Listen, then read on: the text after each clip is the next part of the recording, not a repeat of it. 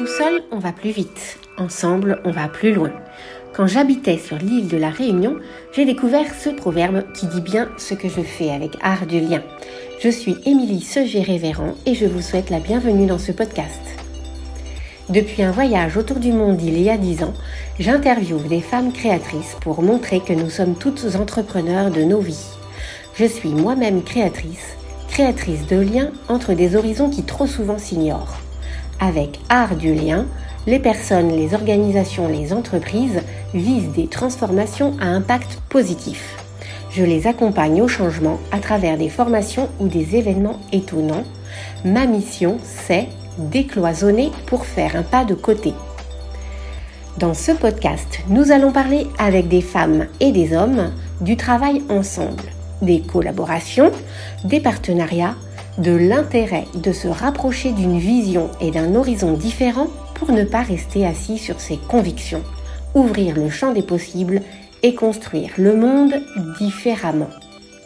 Des professionnels, des entrepreneurs de tous horizons, des passionnés d'art, d'artisanat, de sport, de sciences ou encore de design, de voyage, vont partager comment ils tissent leurs liens dans leurs mondes intérieurs et avec les autres je vous propose de découvrir leur art du lien. Bonjour Caroline, je suis très heureuse et je te reçois avec grand enthousiasme dans le podcast Art du lien car tu fais partie des maillons de la chaîne qui permettent à ce podcast d'exister aujourd'hui. Tu es la présidente des Corsican Business Women, l'association des femmes chefs d'entreprise en Corse, et la première à avoir réagi énergiquement en me proposant un partenariat de mettre en lumière les femmes de l'association. Nous avons aussi en commun d'avoir fait nos études à Bordeaux, à l'université Michel de Montaigne, ville que nous saluons au passage, et d'avoir travaillé dans la même coopérative à Ajaccio, à Provins. Mais surtout, ce sont des valeurs que nous partageons, que nous allons évoquer tout au long de l'interview, l'égalité, la sororité, le collectif et la convivialité. Mais je vais te laisser en parler mieux que moi aujourd'hui. Est-ce que tu peux te présenter ton activité, ton art, ta spécialité? Alors bonjour, donc moi je suis Caroline Subrat Arcitan. Euh, je vais dire mon âge, hein, bientôt 40 ans à la, fin de l'année, voilà, c'est un cap euh, pour moi. Euh, alors moi je suis consultante en tourisme, culture et communication avec mon cabinet d'études qui s'appelle Méliade. On, reviendra peut-être euh, sur l'origine du nom euh, tout à l'heure. Et euh, on va dire, je suis un peu multicasquette, comme, beaucoup de femmes hein, quand même. donc j'ai cette activité donc, de cabinet conseil, mais je suis aussi salariée donc, à la DMR de Corse du Sud comme chargée de développement. Et depuis l'an dernier, donc, je suis la présidente des Corsican Business Women, comme tu l'as introduit. Donc c'est, je mène aussi cette action avec beaucoup d'envie et de, ferveur, on va dire, parce que l'idée c'est de mettre euh, aussi du lien entre toutes ces femmes chefs d'entreprise qui sont souvent euh, euh, seules dans leur activité et qui ont besoin de, s'épauler entre elles. Voilà. Donc c'est aussi une activité qui me prend du temps, mais que j'aime beaucoup. Et oui, je peux témoigner que tu exerces à ta façon parfaitement un art du lien aussi entre ces différentes casquettes et entre les différents participants à tes activités. Est-ce que tu peux nous parler maintenant du chemin qui t'a mené là, de ton parcours, euh, pour qu'on comprenne bien justement les liens dans ton histoire euh, personnelle, familiale, scolaire ou amicale ou géographique euh, qui, qui ont forgé cette activité aujourd'hui, cette multi-activité? Oui, alors on va remonter un peu loin. Hein. Alors, moi, c'est vrai qu'après le bac, au départ, j'avais choisi de faire des études de langue, LEA. Euh, anglais, espagnol, italien, euh, donc à la fac à Bordeaux, comme tu l'as dit. Euh, donc c'était deux belles années de rencontres, de fêtes, pas trop de travail quand même. Et c'est vrai qu'au bout du DUG, je me suis dit, bon, les langues c'est bien, mais qu'est-ce que tu vas faire avec ça? Et cette année-là, donc c'était en 99-2000, j'étais partie avec, j'avais organisé avec ma sœur un voyage à Madrid. Et donc ma petite sœur qui avait quand même 16 ans à l'époque, donc je me, sentais quand même responsable. Et j'avais organisé tout le voyage et tout ça. Et, euh, et c'est vrai que ça m'avait donné envie de, de m'accomplir dans le domaine du, du tourisme, hein, parce que j'aimais les rencontres, j'aimais l'organisation, j'aimais la culture, j'aimais le patrimoine. Et euh, suite à ça, donc j'ai recherché donc des différentes écoles qui pouvaient m'offrir cette opportunité. Donc j'ai passé différents concours. Euh, Chambéry, Angers, Paris. Et finalement, j'ai été euh, choisie donc sur Angers, donc où j'ai passé donc bah, 4-5 ans. Donc j'étais diplômée en, en 2004, donc d'un IUP, en fait, Institut universitaire professionnalisé. Et euh, donc je- je- j'en suis sortie donc avec euh, à l'époque euh, on disait DESS aujourd'hui c'est l'équivalent du master 2 chargé développement territorial ingénierie culture tourisme loisirs avec option valorisation du patrimoine. Et l'avantage du DESS à l'époque c'était de faire j'étais trois semaines en entreprise et une semaine à l'école donc c'était vraiment bien enfin l'équivalent de l'alternance aujourd'hui. Et je travaillais donc à la mairie de Rezé. Rezé c'est une bon, pas si petite commune, hein, mais c'est intégré à la- à l'agglo de Nantes. Et euh, qui avait une forte vie culturelle. hein. Enfin, déjà, Nantes a- avait à l'époque déjà euh, euh, une, une grosse politique culturelle. Et, euh, et du coup, je travaillais donc pour, pour cette mairie qui m'a ensuite embauchée pendant un an. J'ai organisé le cinquantenaire de la maison radieuse Le Corbusier à Rezé.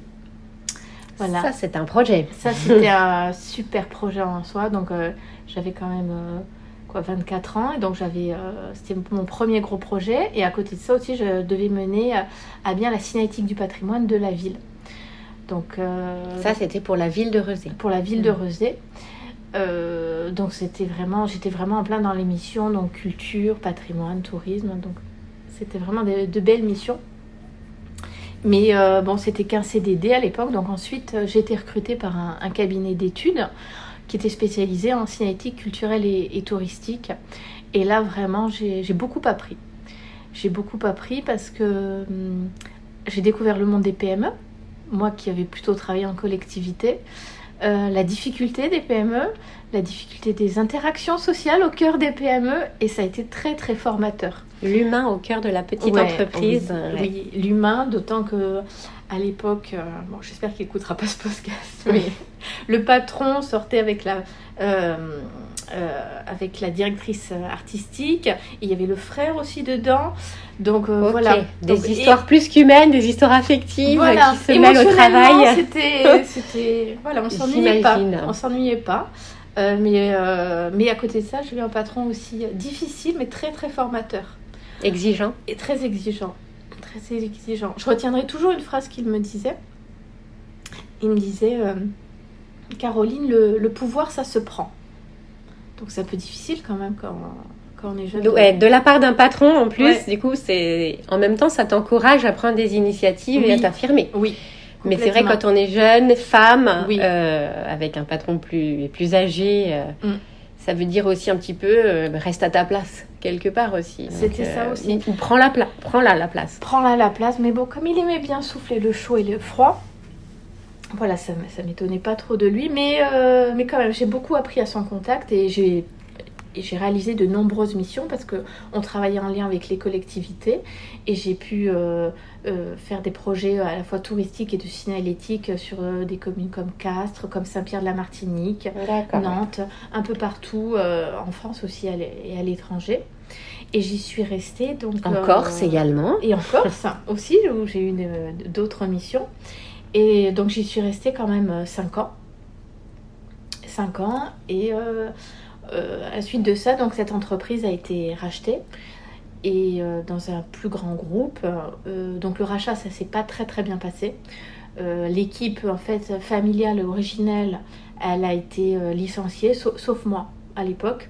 Ce qui fait que j'étais dans une position où je j'étais à la fois flattée et je culpabilisais Oui, je comprends. de, de n'être plus que la seule de, de l'équipe d'origine. Et suite à ça, donc, euh, je, je menais aussi des, euh, des missions donc, en Corse.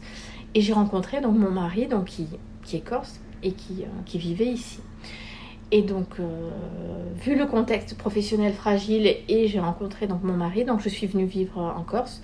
Et donc j'ai laissé ma vie professionnelle donc sur le continent et j'ai tout recommencé ici. Un nouveau Voilà. départ. Un hein. nouveau départ, un nouveau départ.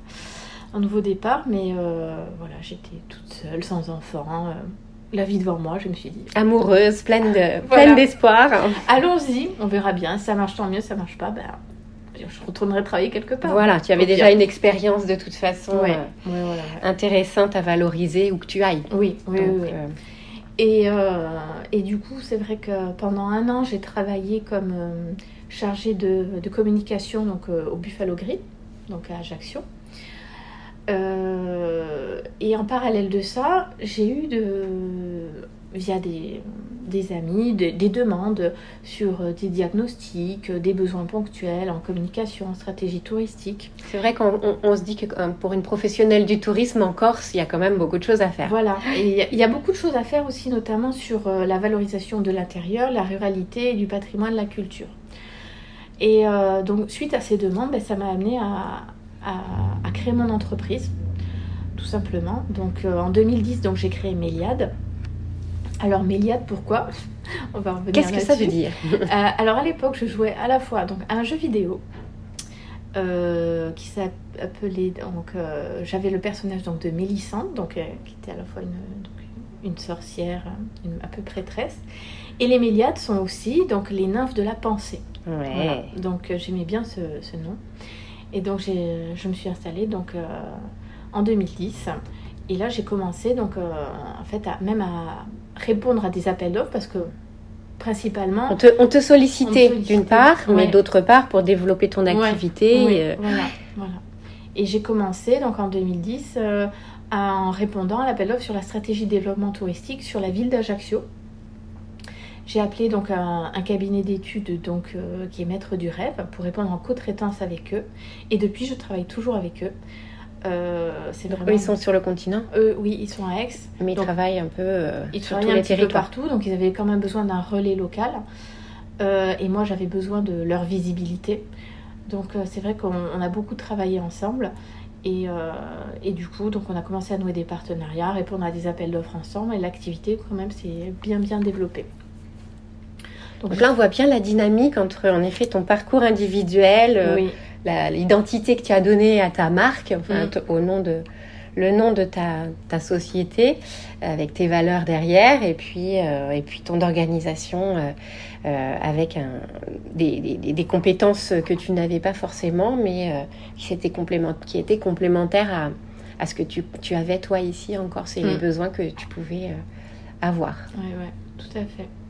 Et suite à ça aussi, j'ai travaillé avec d'autres cabinets d'études aussi qui sont en Corse, hein, sur euh, notamment en termes d'urbanisme, en termes d'architecture, sur différents projets, que ce soit à Bonifacio, que ce soit à Bocconiane, à Asco.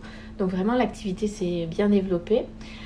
Et puis euh, en 2016, il y a eu quand même un net ralentissement au niveau des appels d'offres et des, euh, collectivités. Donc là, j'étais amenée à repositionner un peu ma, structure et moi à aller chercher aussi. J'avais envie de pas simplement travailler avec des collectivités, mais être plus près quand même sur euh, le terrain. Parce que je menais aussi beaucoup d'études, mais j'avais envie de. Voilà, de. D'être plus dans le projet, d'être le montage d'actions concrètes et de d'objets visibles. Oui, et d'être plus, proche des, des gens. Mhm.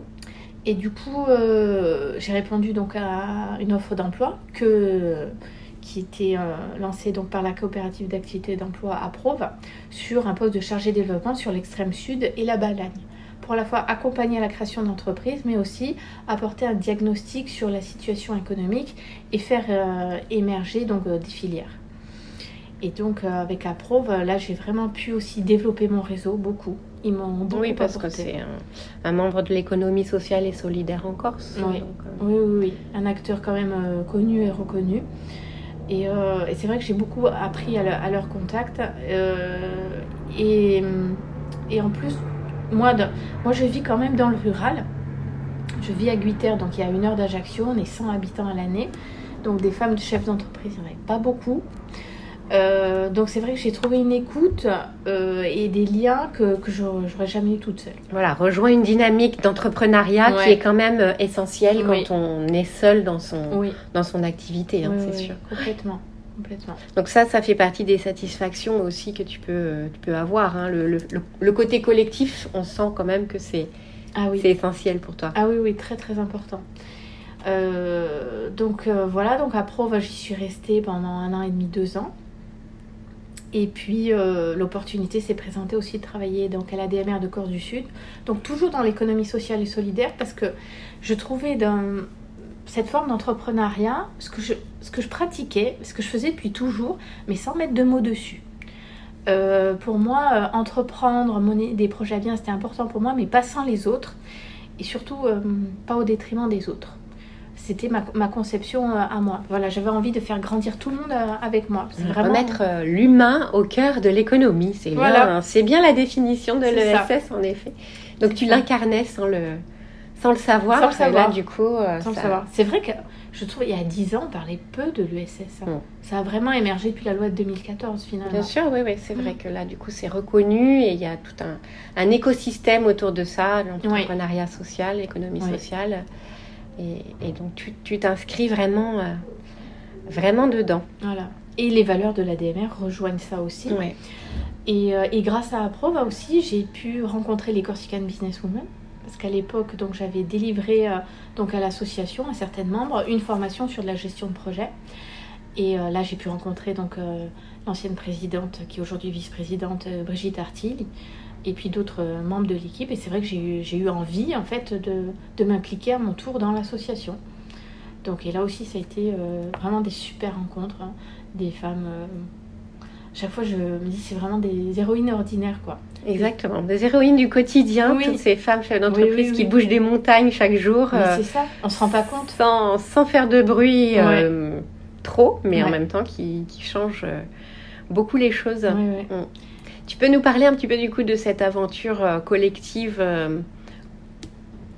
associative quelle, quelle, dynamique vous, vous développez alors l'association, elle, elle existe depuis donc 2015. Donc moi, j'étais pas la première présidente, comme je l'ai dit. Euh, elle avait vraiment pour but euh, de créer du lien entre ces femmes. Euh, c'était vraiment un réseau d'entraide et de solidarité, mais l'idée aussi c'était de développer du business entre nous et d'être plus visible. Euh, D'où le nom vraiment business. Hein, oui, en fait. c'est vraiment pas que de la solidarité entre femmes. Mhm. Pour ça, il y a d'autres associations aussi, même si c'est oui. c'est évidemment intrinsèque à la relation euh, de, des membres de l'association, mais en même temps, là, vous vous axez aussi beaucoup sur le business. Oui, complètement. Et euh, donc, on met en place des actions qui visent en fait à leur donner plus de visibilité. Donc, on organise un grand congrès chaque année avec une thématique différente. Donc pour ma part, le congrès que j'ai organisé, euh, c'était en 2019, donc sur l'innovation féminin à Bastia. Et on espère préparer le prochain donc sur Porto Vec, donc ou fin 2020 ou début 2021, suivant l'avancée du Covid. Et eh oui. Euh, donc il y a ce congrès qui est très important, qui fédère à peu près 250 femmes chefs d'entreprise à chaque fois.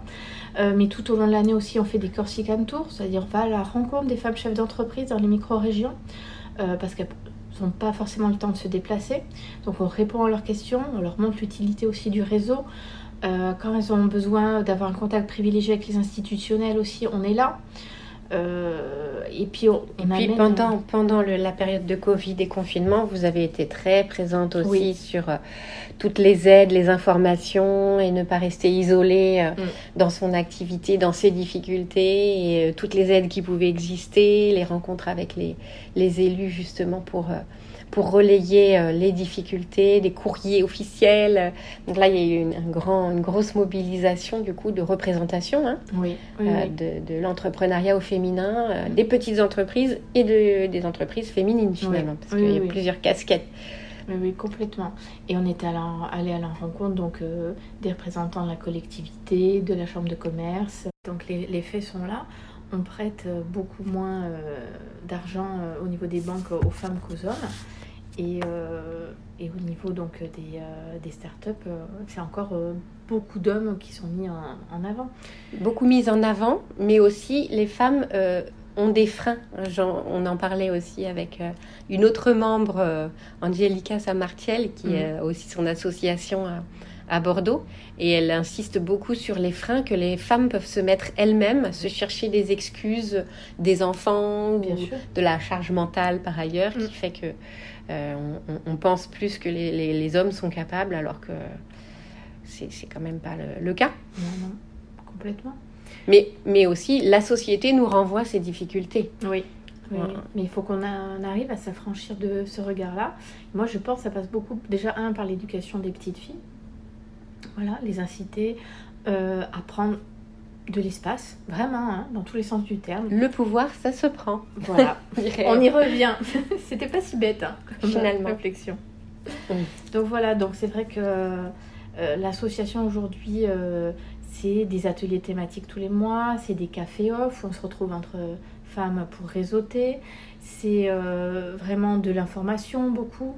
Donc on, on, essaye quand même de la faire vivre, cette association, de manière à ce que ça, ça, ait vraiment un intérêt vraiment très concret pour, pour les femmes chefs d'entreprise. Et que ça reste pas juste des représentations comme ça et, et aussi euh, du faire du business entre vous, euh, entre nous, puisque j'en fais partie aussi, mm. du coup, de, de s'apporter euh, des affaires ensemble, de répondre à des appels à projets ensemble.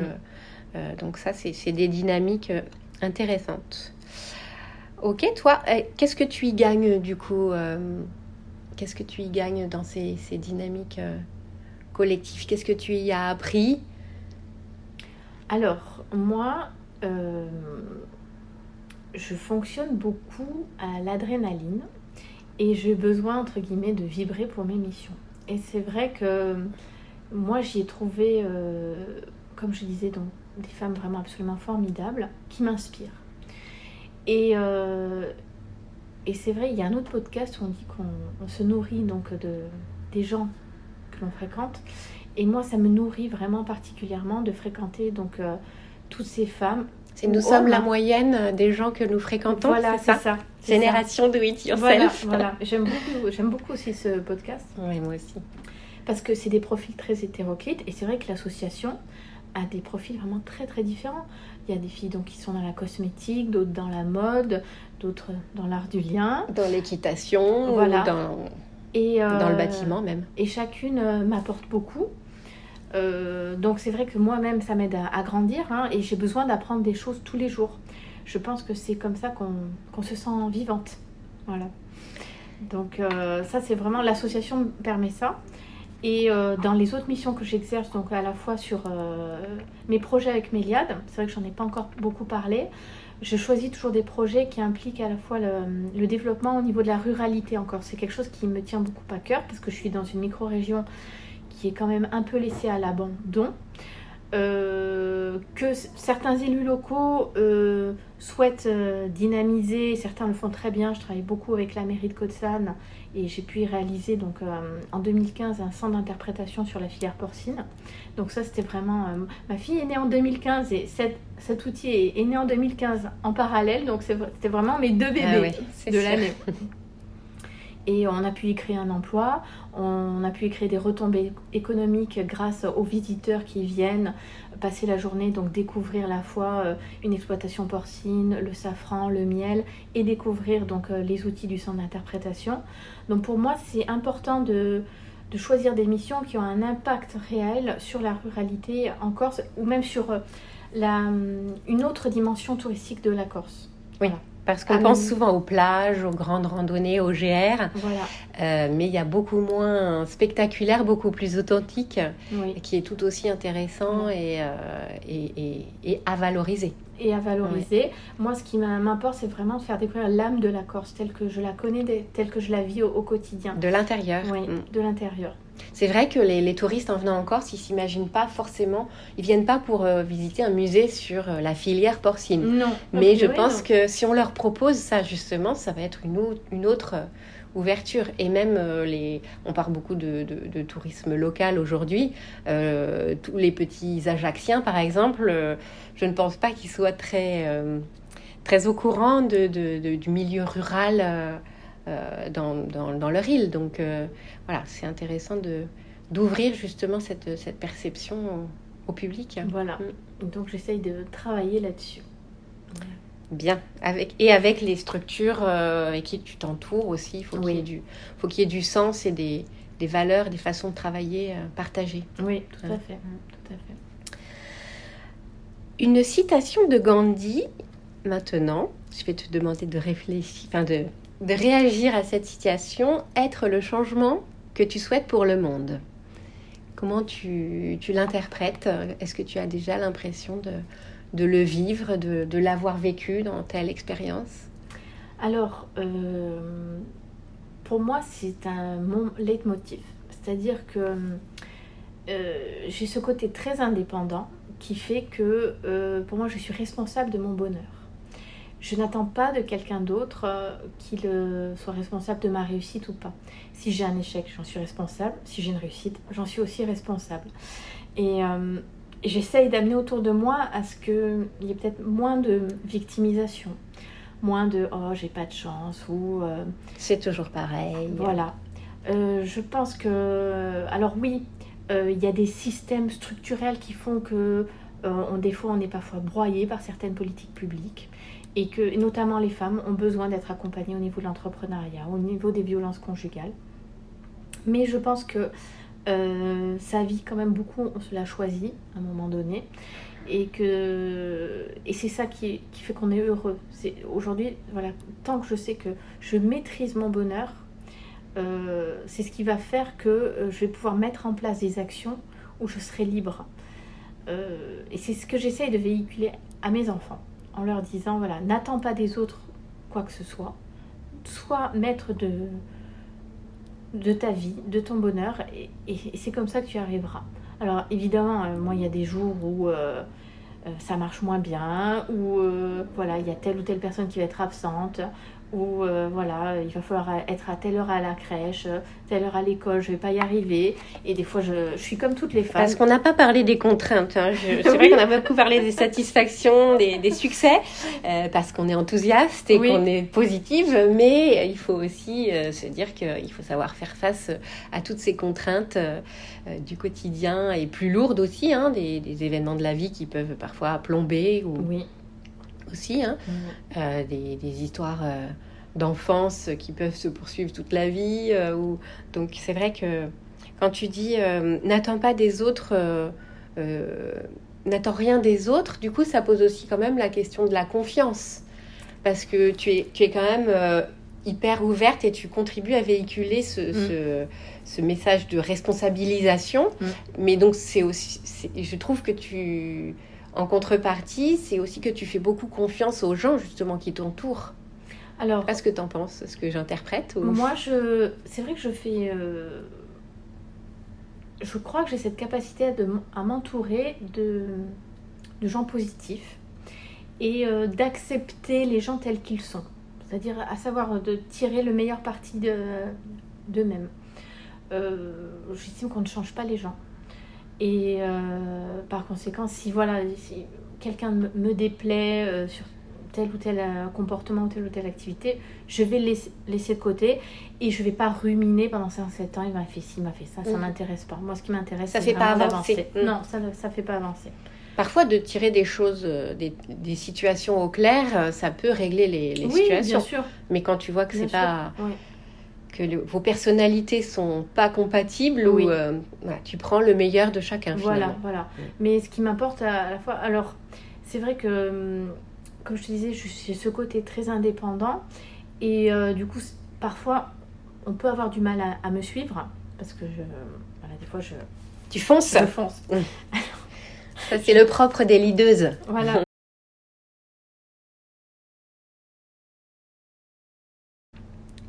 Pour terminer, est-ce que hum, il y a encore une personne ou une organisation qui t'inspire euh, euh, au plus haut point, avec qui tu aimerais encore collaborer, même si on a vu que tu avais déjà beaucoup de beaucoup de de, contacts et de relations dans, tes différents investissements, mais euh, est-ce qu'il y a une, une, personne ou une organisation que tu, que tu n'as pas encore approchée ou avec qui tu n'as pas encore pu rentrer en contact? Euh, disons qu'au niveau de, de l'État, aujourd'hui, on n'a pas encore de relation directe, même si là, on a été... Euh, on commence à, travailler avec la nouvelle déléguée aux droits des femmes, euh, Vanina Saget, mais c'est prometteur. Mais on aimerait que pour le, le prochain congrès, il y ait la nouvelle secrétaire d'État qui soit présente et qu'ils aient conscience aussi des, des, difficultés donc des TPE féminines en Corse. Euh, parce que c'est vrai que vu du continent, je ne suis pas bien sûre que les gens se, rendent compte euh, de, notre quotidien. C'est ça. Et de la diversité des, situations finalement, entre le, littoral, euh, entre les, la ruralité. Mm. C'est, euh, donc je pense qu'au niveau de l'État, il faudrait quand même que ça soit davantage connu et, et reconnu.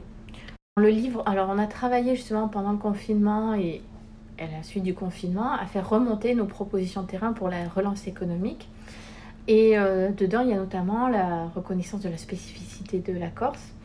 Euh, notamment. Euh, c'est un sujet sensible parce que qui dit spécificité dit. Mais moi, j'aimerais bien le décorréler de la question de l'autonomie. Oui, ça n'a rien à voir avec la politique. moi, je ne fais pas de politique.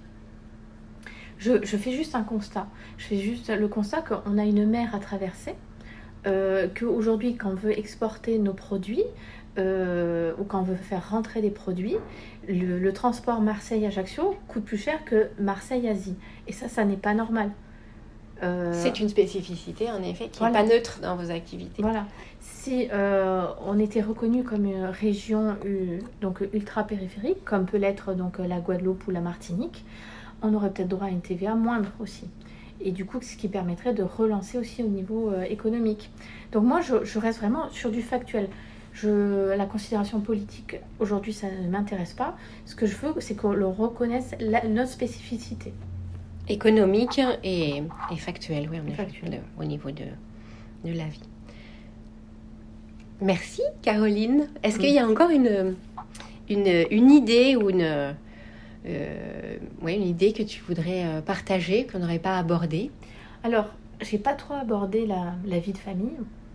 En effet. Mais c'est vrai que j'ai euh, deux enfants qui ont 10 ans et 5 ans. Et que donc, mes projets, mes entreprises ont grandi avec eux. Et je voudrais dire à toutes les femmes en fait qui se, qui se lancent dans l'entrepreneuriat que de ne pas avoir peur, de ne pas se dire que c'est antinomique avec la vie de famille, on, y arrive toujours, quoi qu'il en soit. Et que moi, d'avoir des enfants, ça m'a fait grandir aussi et ça m'a euh, aidé à me déployer. Bon, il faut dire aussi qu'à côté, j'avais un mari qui m'aidait. Alors, il faut pas dire qu'il m'aide beaucoup parce qu'il participe aussi. Mais j'ai quand même une belle-mère et une belle-sœur qui m'ont beaucoup aidé. Voilà. voilà. Et je n'aurais pas pu faire tout ce que je fais sans elle. Ça, c'est vrai. Voilà, donc il faut savoir s'appuyer en effet sur des, des, personnes euh, et trouver une organisation adéquate, quitte à avoir une activité indépendante euh, mixée avec une activité salariée. tout est, tout est euh, envisageable. Oui. Mais éviter les... Il n'y a pas de bonne ou mauvaise solution, il n'y a que la solution qui vous correspond. Je pense que c'est un très beau mot de la fin. Merci Caroline. Merci. On sait maintenant avec qui, selon toi, on peut impacter le monde et comment. Merci d'avoir partagé ton art du lien. Merci.